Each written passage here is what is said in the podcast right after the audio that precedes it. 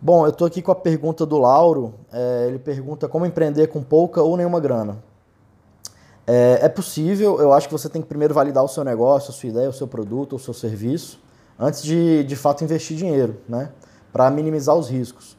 É, existem várias possibilidades, por exemplo, vou te dar alguns exemplos aqui que talvez ajude. É, tem, um, tem uma amiga minha que queria abrir um café dentro de um salão de beleza.